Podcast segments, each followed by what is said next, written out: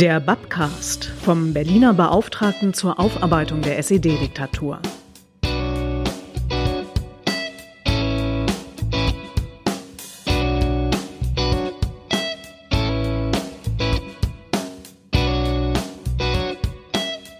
Den Babcast gibt es seit dem vergangenen Jahr. Da haben wir uns mit dem Jahr 1990 in Berlin beschäftigt. Ihr könnt gern noch mal reinhören auf www.babcast-berlin.org. Jetzt starten wir wieder mit dem Babcast, beschäftigen uns aber nicht nur mit einem großen Oberthema, sondern mit all den Dingen, die unsere Arbeit als Bab täglich ausmachen. Deshalb geht es heute erstmal um den Bab an sich. BAP, das ist die Abkürzung für Berliner Beauftragter zur Aufarbeitung der SED-Diktatur. Wer ist das eigentlich? Warum gibt es den? Und was macht er so? Das will ich euch in dieser Folge erklären. Mein Name ist Cecilia und ich arbeite beim BAP in der Presse- und Öffentlichkeitsarbeit.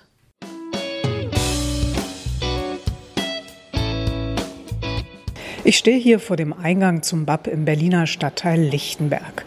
Von der S-Bahn-Station Storkower Straße bis in die Franz-Jakob-Straße 4b sind es nur ein paar hundert Meter. Der Berliner Aufarbeitungsbeauftragte hat Räume auf zwei Etagen, im ersten und im dritten Stockwerk.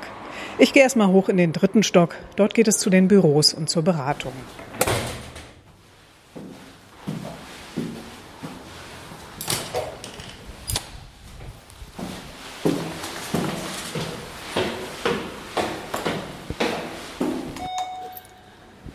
Aline Höhn macht mir die Tür auf. Sie arbeitet in der BAP Geschäftsstelle. Frau Höhn ist häufig die erste Ansprechpartnerin für alle Anliegen beim BAP und hält die Behörde am Laufen.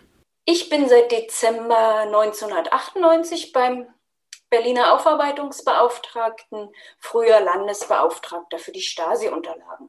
Und ähm, was machen Sie hier genau? Worin besteht Ihre Arbeit genau? Ich bin in der Geschäftsstelle tätig und hauptsächlich mit den vielfältigen Vorzimmer- und Sekretariatsaufgaben betraut. Des Weiteren liegen in meinem Aufgabenbereich Arbeiten der Hausverwaltung und der inhäusigen Informationstechnik. Inhäusige Informationstechnik.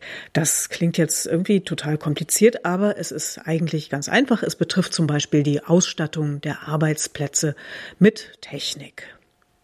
Von Frau Höhns Büro aus, da kommt man dann ins Chefzimmer. Tom Sello ist der Berliner Aufarbeitungsbeauftragte und das Gesicht der Behörde nach außen. Sello arbeitete in der DDR in der Umweltbibliothek mit, die Bürgerrechtler in einer Kirche in Berlin-Prenzlauer Berg eingerichtet hatten. Im Mai 1989 half er mit, Wahlfälschungen aufzudecken. Im September 1990 war er bei der Besetzung des Archivs der früheren Stasi-Zentrale mit dabei. Und seit 2017 ist Sello der Berliner Aufarbeitungsbeauftragte. Können Sie vielleicht mal in drei Sätzen kurz erklären, ähm, womit Sie sich beschäftigen, was die Behörde eigentlich macht?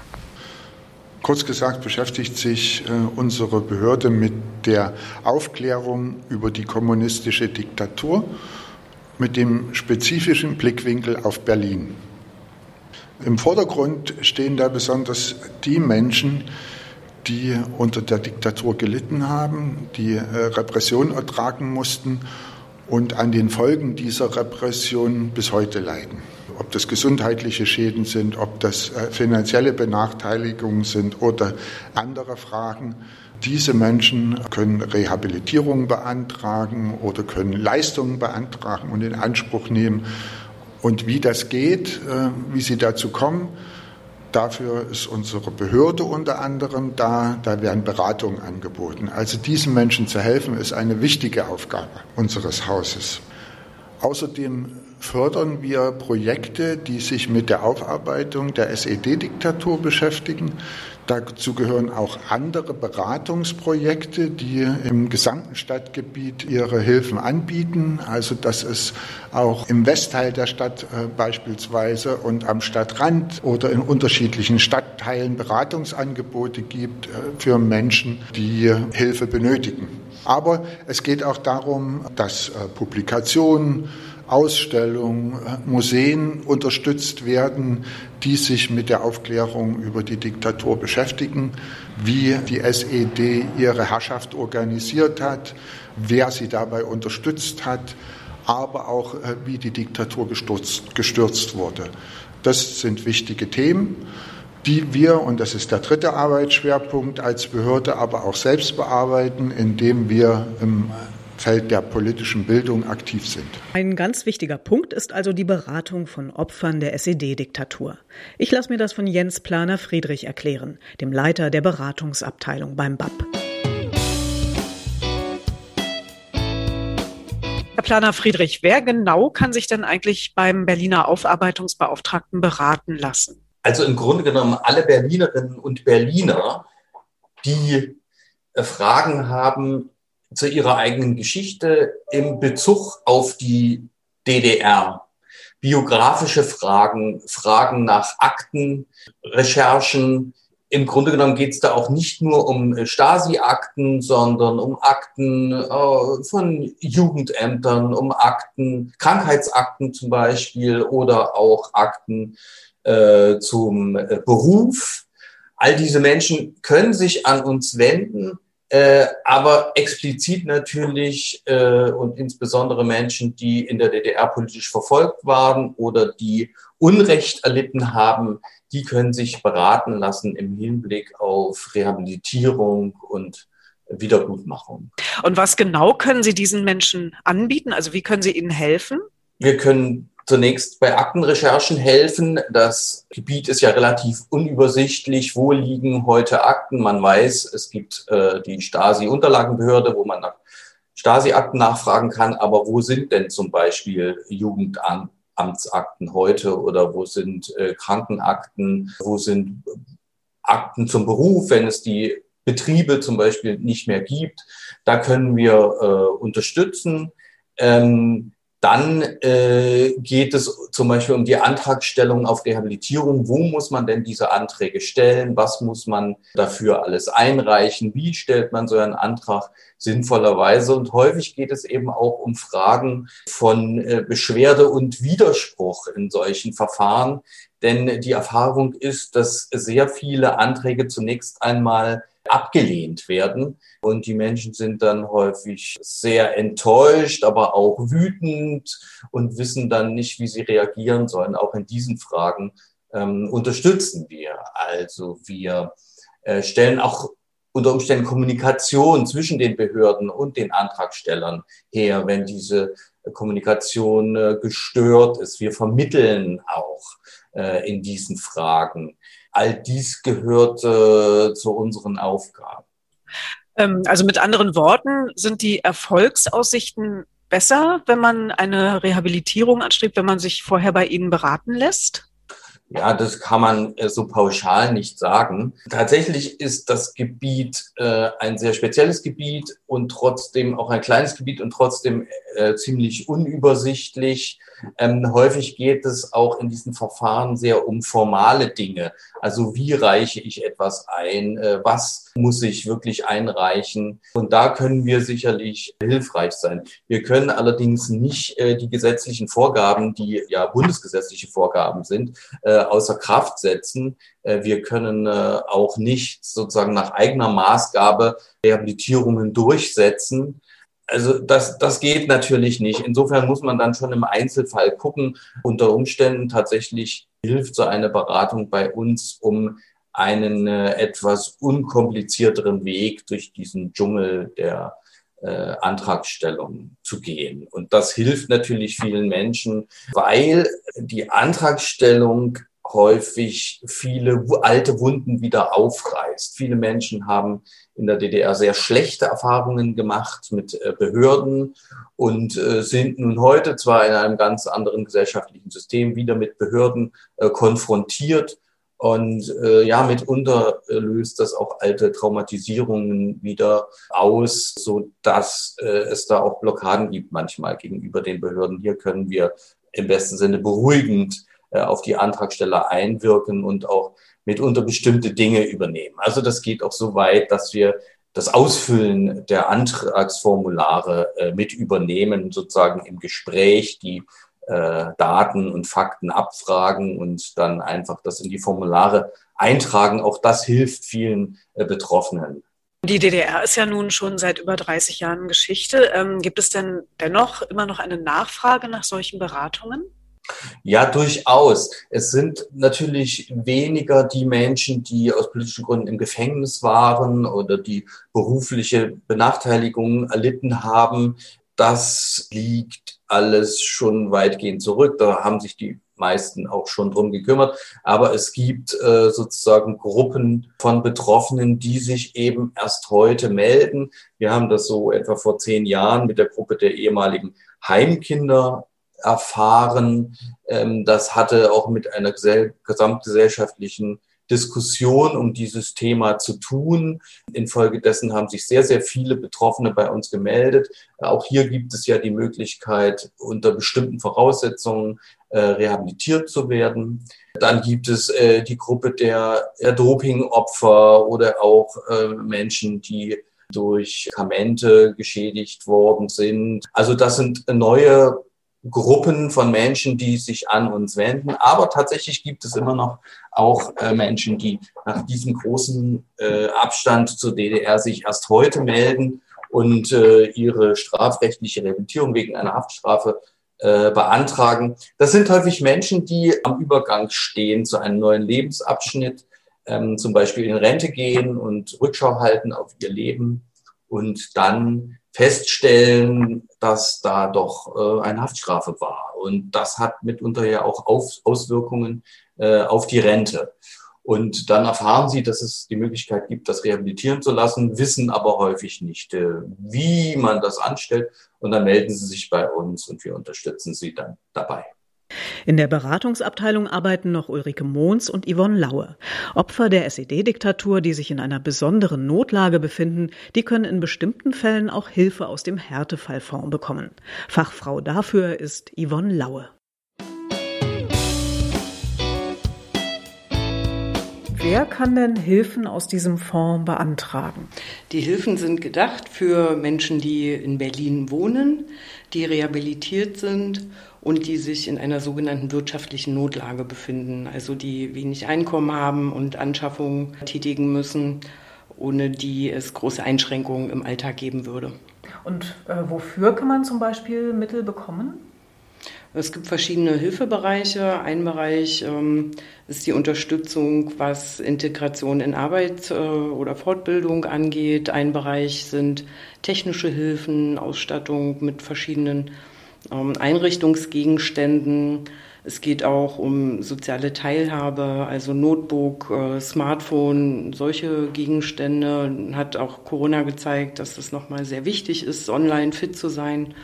Und es gibt auch Unterstützung bei Mobilitätshilfen. Da geht es vor allem um Fahrräder und ähm, eventuell Zuzahlungen zu Rollstühlen, die zum Beispiel die Kasse nicht übernimmt. Also das ist auch wichtig.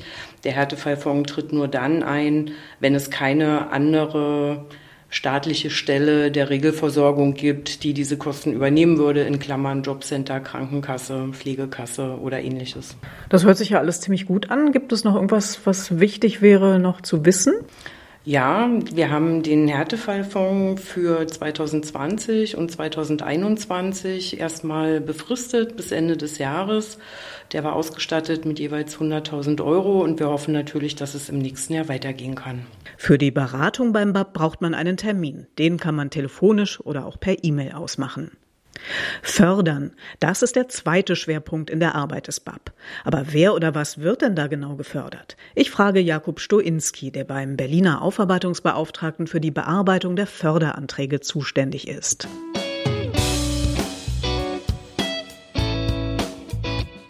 Herr Stoinski, erzählen Sie mir doch mal ein bisschen was über Ihren Arbeitsbereich, also die Projektförderung beim BAP.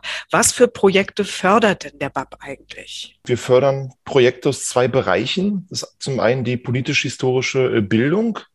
Da fördern wir beispielsweise die Robert Havemann Gesellschaft. Die haben das äh, größte Archiv der DDR-Opposition.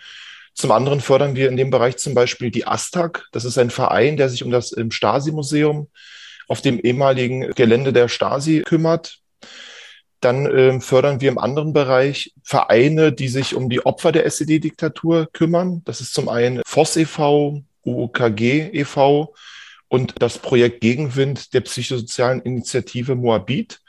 Die beraten Opfer der SED-Diktatur, zum Beispiel Personen, die im Gefängnis saßen oder in Kinderheimen waren und helfen denen im psychosozialen Bereich oder leisten Hilfe bei der Antragstellung. Das sind so die zwei äh, Bereiche. Und man muss sagen, das sind so regelmäßige Projekte, die wir fördern, aber es gibt auch Projekte, die wir ähm, einmalig fördern. Wie muss man denn vorgehen, wenn man jetzt selber ein interessantes Projekt hat, also wo man auch vielleicht noch etwas mehr Geld für benötigt, um das umzusetzen? Wie muss man da vorgehen, wenn man Fördermittel beim Berliner Aufarbeitungsbeauftragten beantragen möchte? Es gibt einige Voraussetzungen. Die wichtigste ist erst einmal, ähm, das Thema muss mit der SED-Aufarbeitung zu tun haben. Äh, das ist ja unser gesetzlicher Auftrag und äh, nur in dem Bereich können wir auch Fördergelder äh, prinzipiell auszahlen.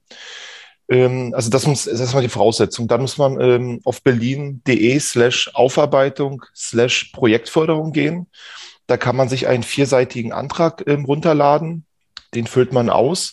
Und zum Antrag muss man noch einen Finanzierungsplan aus, ausfüllen. Den kann man sich auch runterladen oder ähm, selbst zum Beispiel in Excel äh, entwerfen. Da gibt es keine, keine Vorgaben, wie der unbedingt aussehen muss. Er muss verständlich sein, ähm, nachvollziehbar. Ja, und so stellt man den Antrag bei uns. Das muss dann alles per Post mit Originalunterschrift bei uns eingehen und wir werden dann nach kürzester Zeit zu den Personen, die den Antrag gestellt haben, Kontakt aufnehmen und äh, eventuell Nachfragen stellen, Sachen klären, die noch zu klären sind. Und ähm, wer kann so eine Förderung beantragen? Also ist das äh, limitiert auf, sagen wir mal, Vereine oder Initiativen? In der Regel müssen es juristische Personen sein, also zum Beispiel ein ähm, eingetragener Verein. Es gibt eine Ausnahme. Bei Druckkostenzuschüssen dürfen es auch natürliche Personen sein. Beispielsweise eine Person hat ähm, zum Thema SED-Aufarbeitung promoviert diese Person kann auch einen Druckkostenzuschuss beantragen bei uns. Wer ein Projekt mit Mitteln des BAP fördern lassen will, der findet die dafür nötigen Antragsformulare auf der BAP-Internetseite. Oder man fühlt erstmal telefonisch bei Jakub Stoinski vor, ob der Antrag überhaupt Aussicht auf Erfolg hat. Beim Berliner Aufarbeitungsbeauftragten gibt es auch eine Bibliothek mit umfangreicher Literatur über die SED-Diktatur. Ausleihen kann man hier nix. Es ist eine Präsenzbibliothek. Wer aber zum Beispiel ein Forschungsvorhaben hat, der kann herkommen und hier vor Ort die Bücher, die er braucht, zu Rate ziehen. Wie das läuft, erklärt Ellen Rippberger. Sie ist die Bibliothekarin. Also am besten, Sie nehmen Kontakt zu mir auf, entweder per Telefon oder per Mail und äh, sagen schon mal, zu welchem Thema Sie Literatur suchen. Und äh, ich würde dann im Grunde genommen schon mal recherchieren, was wir zu dem Thema haben und würde Sie informieren, welche Literatur bereitsteht. Und dann können wir einen Termin ausmachen, wo Sie hier in unseren Räumlichkeiten die äh, Bücher oder auch Zeit, Zeitung, Zeitschriften, Sachen einsehen können. Und äh, dann können wir uns auch nochmal absprechen, wenn es dann noch weitere Recherchen bedarf.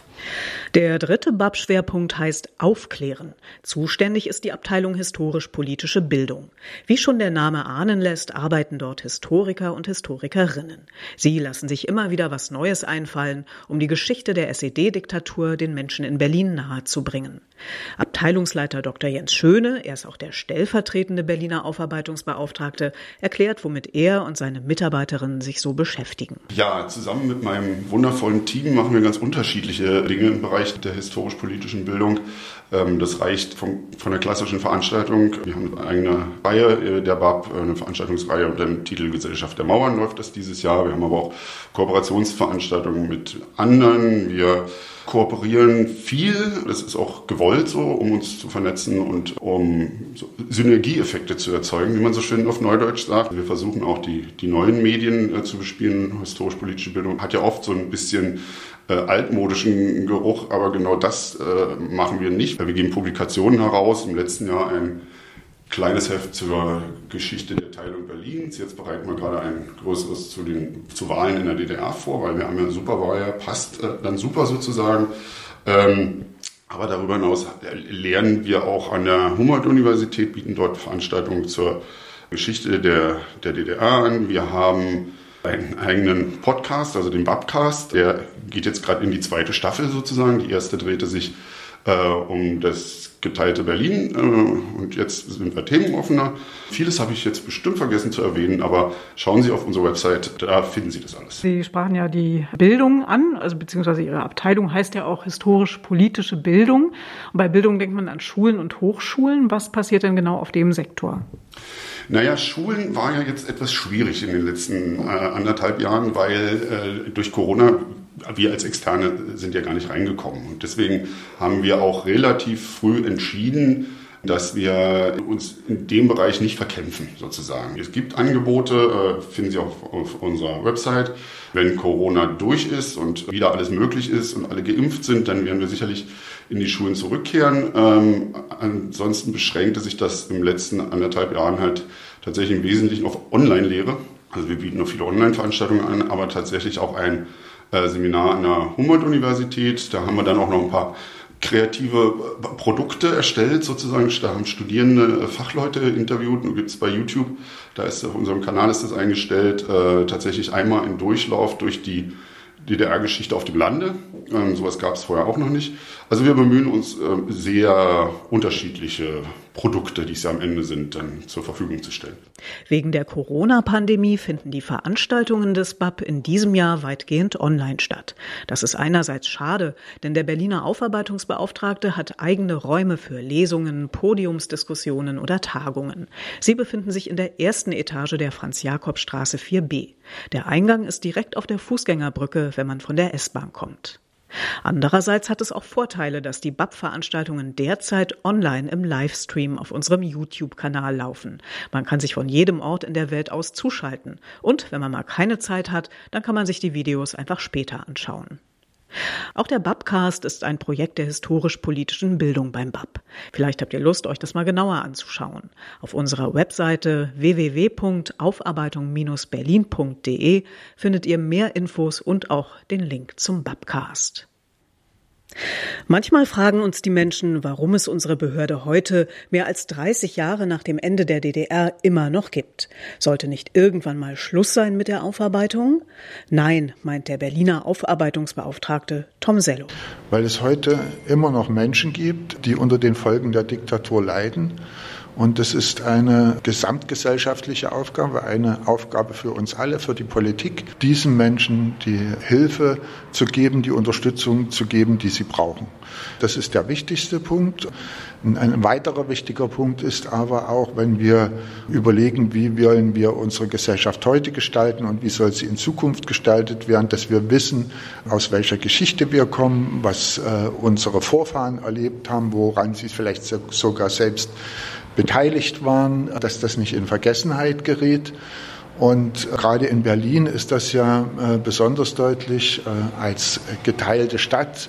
Die DNA dieser Stadt trägt sich ja sozusagen auch in den Generationen fort. Und das sind Informationen, die auch an nachfolgende Generationen vermittelt werden müssen. Und das ist ein wichtiger, weiterer wichtiger Aspekt, warum wir uns mit unserer Vergangenheit beschäftigen müssen. Die DDR-Geschichte wirkt immer noch nach. Sie hat Spuren bei den Menschen und in der Gesellschaft hinterlassen. Man kann nicht einfach einen Schlussstrich unter die Vergangenheit ziehen. Forschung und Aufarbeitung müssen weitergehen. So, das war's auch schon. Ich hoffe, diese Folge des Babcast hat euch gefallen. In den nächsten Folgen befassen wir uns mit historischen Themen rund um die DDR-Geschichte und die Geschichte des geteilten Berlins. Aber auch die Tätigkeit des Bab selbst wird immer mal wieder Thema sein. Am besten ihr abonniert uns, dann verpasst ihr keine Folge.